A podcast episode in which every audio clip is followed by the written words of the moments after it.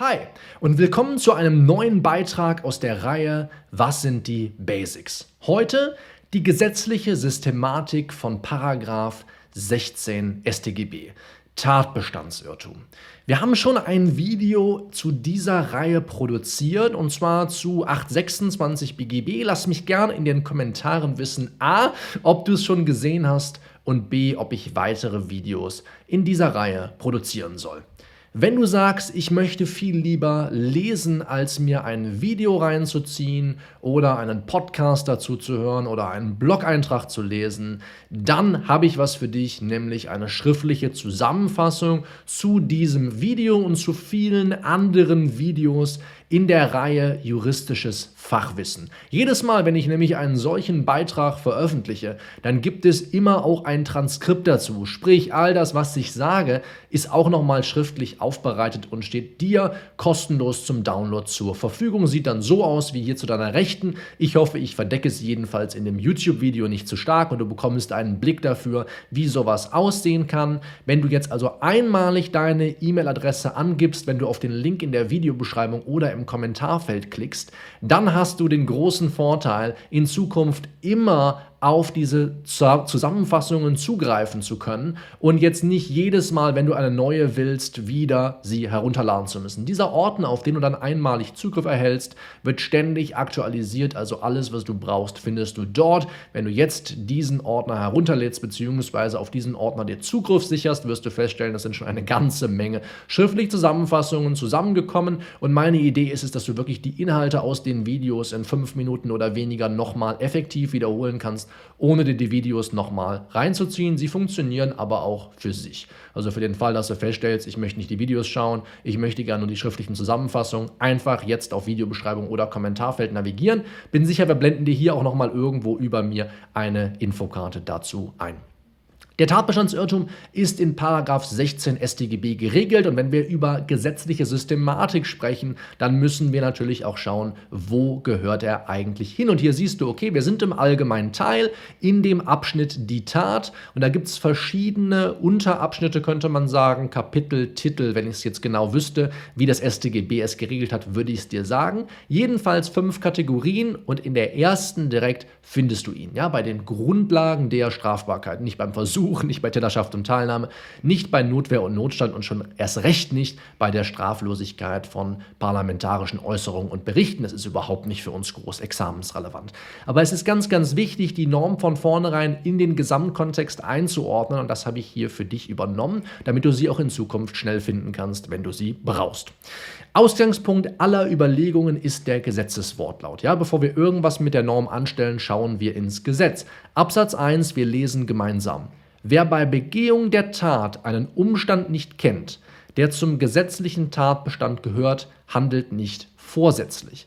Die Strafbarkeit wegen fahrlässiger Begehung bleibt unberührt. Absatz 2. Wer bei Begehung der Tat irrig Umstände annimmt, welche den Tatbestand eines milderen Gesetzes verwirklichen würden, kann wegen vorsätzlicher Begehung nur nach dem milderen Gesetz bestraft werden. So also der Wortlaut von 16 StGB. Wenn du also jetzt dich mit dieser Norm befassen willst, dann müssen die Grundlagen der Tatbestandsverwirklichung sitzen. Du kannst also nicht eher mit 16 StGB richtig loslegen, bevor du Grundkenntnisse gesammelt hast zum vorsätzlichen und fahrlässigen Handeln und zum sogenannten Koinzidenzprinzip. Denn das manifestiert sich auch in 16.1.1 unter dem Stichwort der Formulierung bei Begehung der Tat. Ganz, ganz wichtig. Vorsätzliches Handeln, fahrlässiges Handeln, Koinzidenzprinzip sind drei Sachen, die du auf dem Schirm haben musst, bevor du dich näher in den 16 hineinfuchsen kannst. Der erste Arbeitsschritt besteht jetzt darin, ein Wenn-Dann-Schema zu entwickeln. Ja, dass man also Rechtsfolge und Tatbestand von Absatz 1 und von Absatz 2 trennt und in ein Wenn-Dann-Schema umwandelt. Wer bei Begehung der Tat einen Umstand nicht kennt, der zum gesetzlichen Tatbestand gehört, handelt nicht vorsätzlich. Die Strafbarkeit wegen fahrlässiger Begehung bleibt unberührt. Wie könnte ein Wenn-Dann-Schema dazu aussehen? Wenn der Täter bei Begehung der Tat einen Umstand nicht kennt, der zum gesetzlichen Tatbestand gehört, dann handelt er nicht vorsätzlich. Das ist unsere Rechtsfolge. So können wir also Tatbestand und Rechtsfolge unterscheiden lernen. Wenn-Dann-Schema. Lernst du im ersten Semester, musst es aber auch in der Examensvorbereitung noch anwenden. Satz 2. Wenn der Täter bei Begehung der Tat einen Umstand nicht kennt, der zum gesetzlichen Tatbestand gehört, dann bleibt die Strafbarkeit wegen fahrlässiger Begehung unberührt. Auch hier fett markiert, wenn du das Video sehen solltest und nicht bloß den Podcast hören.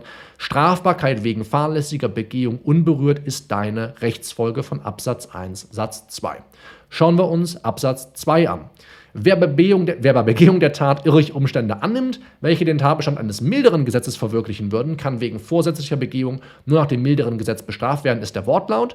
Unser Wenn-Dann-Schema sieht wie folgt aus. Wenn der Täter bei Begehung der Tat irrig Umstände annimmt, welche den Tatbestand eines milderen Gesetzes verwirklichen würden, dann kann wegen vorsätzlicher Begehung nur nach dem milderen Gesetz bestraft werden. Hier also auch für die YouTube-Schauenden einmal fett markiert. Nach dem milderen Gesetz bestraft ist deine Rechtsfolge. So, ganz wichtig, immer nachdem du den Gesetzeswortlaut studiert hast, weit bevor du ein Lehrbuch oder Skript zu dem Material hier heranziehst, immer erstmal Gesetz lesen und ein Wenn-Dann-Schema bilden. Und dann, wenn du das getan hast, kannst du auch ein Aufbauschema entwickeln, auch wieder live aus dem Gesetz in der jeweiligen Situation, auch ganz oft in deinen Klausuren erst. Paragraph 16 wird nämlich beim Vorsatz geprüft. Du hast den Tatbestand und du siehst, Tatbestand kann man unterscheiden in die Voraussetzungen des jeweiligen Tatbestandes. Das sind, wenn du so willst, einfach nur das, was 16.1.1 als die Umstände, die zum gesetzlichen Tatbestand gehören, bezeichnet. Also alle Voraussetzungen, seien es bei 212 Absatz 1 StGB der Tod eines anderen Menschen und so weiter und so fort, beim Diebstahl vielleicht die Wegnahme einer fremden beweglichen Sache und dann auf der anderen Tatbestandsseite, wenn du so willst, die innere Tatseite, den subjektiven Tatbestand, könnte man auch sagen, da prüfst du es beim Vorsatz, daher hier rot markiert.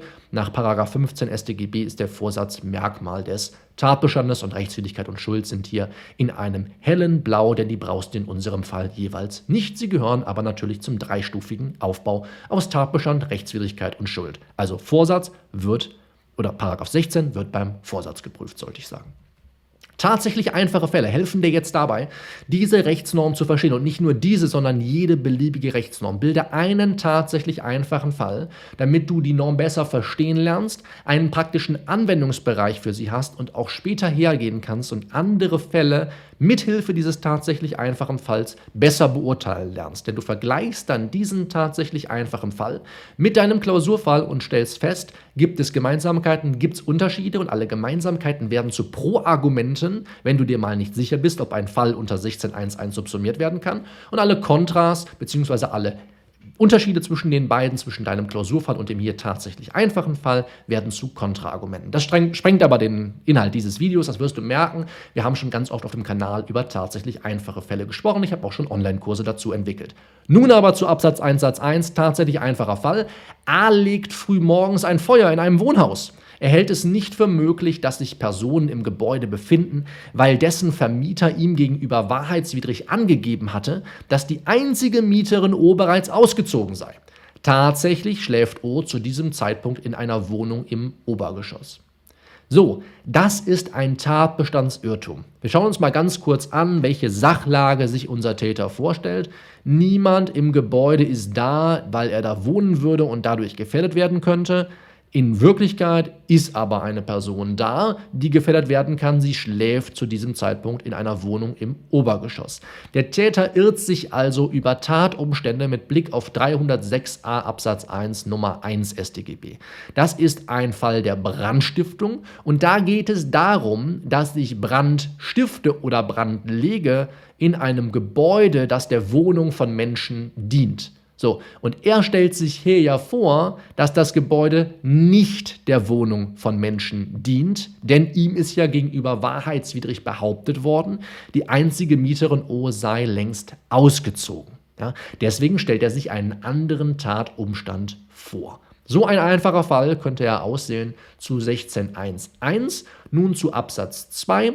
M ist unheilbar krebskrank und sagt eines Tages zu ihrem Freund A, dass sie sich wünsche, Erlösung zu finden und aus dem Schlafe nicht mehr zu erwachen.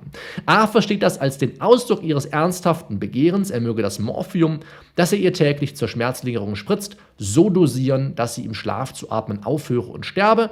Er tut das vermeintlich Verlangte und bewirkt so den Tod der M. In Wahrheit hatte sie noch nicht sterben und keinesfalls A auffordern wollen, sie zu töten.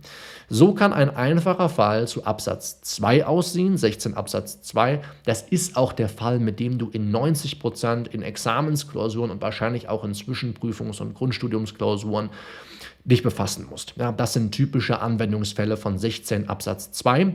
Wie sieht das dann eigentlich praktisch aus? Der A wäre hier wegen 16, Entschuldigung, 216 Absatz 1 StGB zu bestrafen, weil das Vorliegen des in Wirklichkeit fehlenden Tötungsverlangens von 16 Absatz 2 StGB fingiert wird. Das heißt, der Täter wird so behandelt, als ob seine Vorstellung richtig gewesen wäre. Wir tun so, als sei das Tötungsverlangen von ihr tatsächlich geäußert worden. Ja, wir privilegieren ihn. Ja, deswegen spricht man bei 216 Absatz 1 auch von einer Privilegierung zu 212.1 und das eben dann im Kontext von 16 Absatz 2 StGB. So sieht die gesetzliche Systematik aus. Wenn du das Ganze also auch nochmal aufbereitet haben willst in schriftlicher Form, kannst du das Ding gratis herunterladen. Nicht nur das, sondern viele andere schriftliche Zusammenfassungen.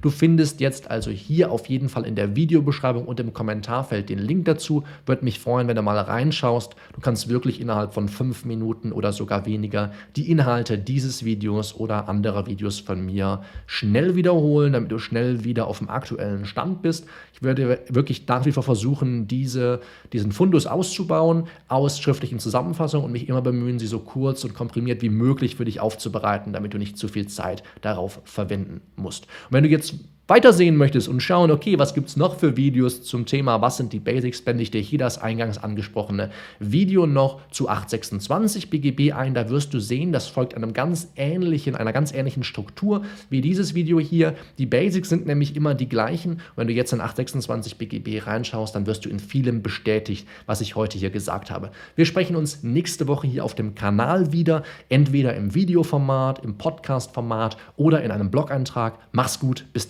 Ciao.